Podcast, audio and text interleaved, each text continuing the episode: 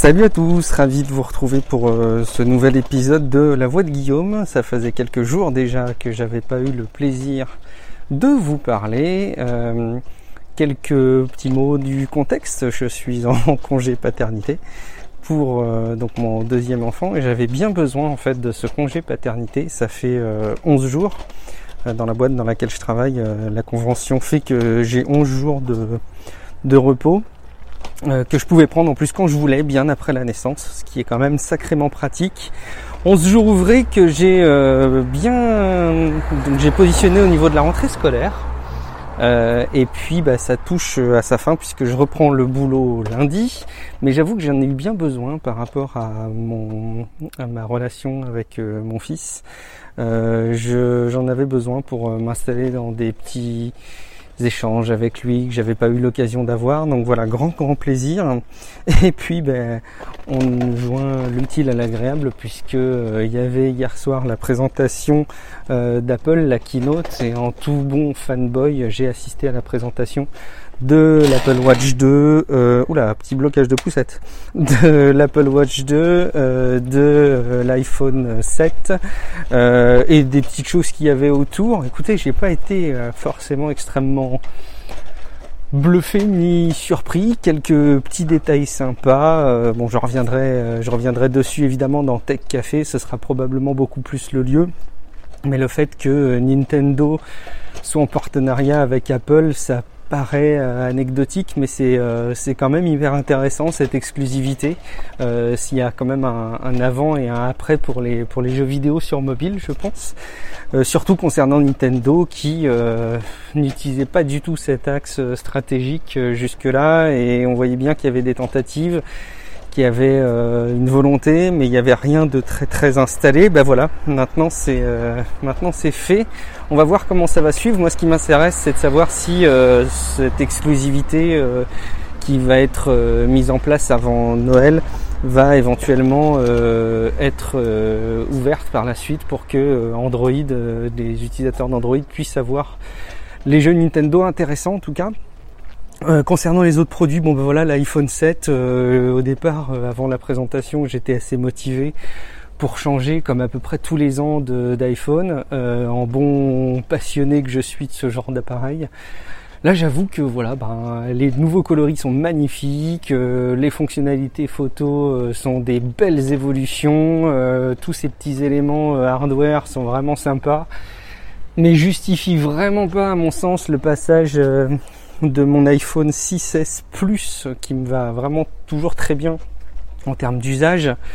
Euh, et puis bah voilà, c'est quand même un petit, un petit chèque à mettre, euh, même si on en change tous les ans. C'est vrai que les iPhones se revendent bien au bout d'un an, mais faut quand même recompléter. Et là, j'avoue que ça se justifie vraiment pas.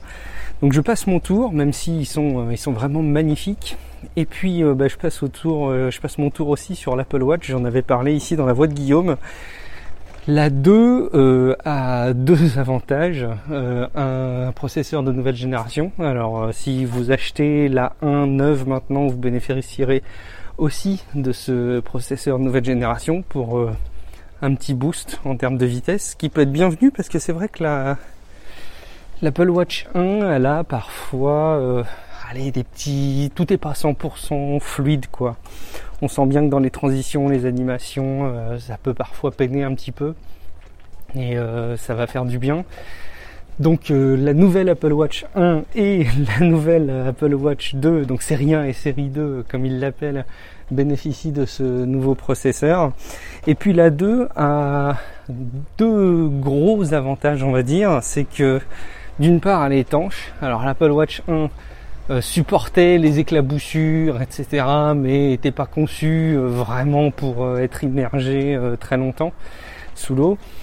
La 2 est vraiment étanche, donc vous allez pouvoir aller à la piscine, mesurer vos performances avec l'Apple Watch, tout un programme.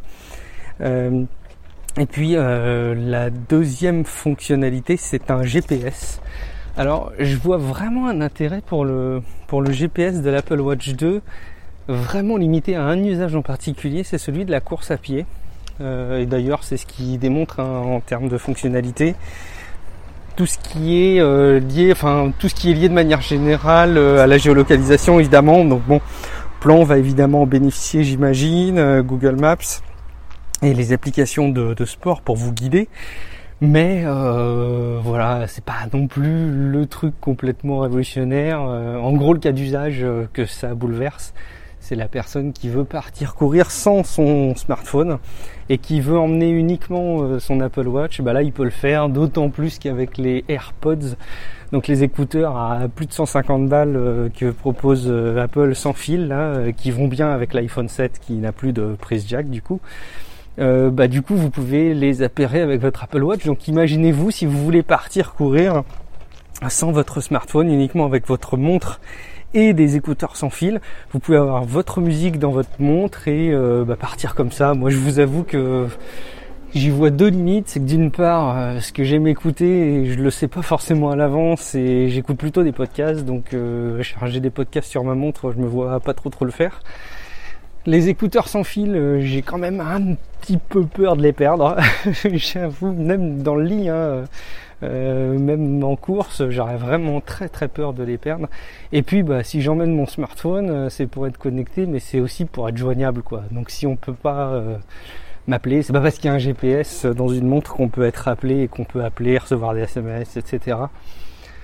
Donc, euh, bah, fonctionnalité sympa, mais qui du coup ne, ne, bouleverse pas forcément les usages et en tout cas pour moi ne justifie pas non plus l'achat. Alors quelques petits euh, trucs que j'ai trouvé quand même sympa.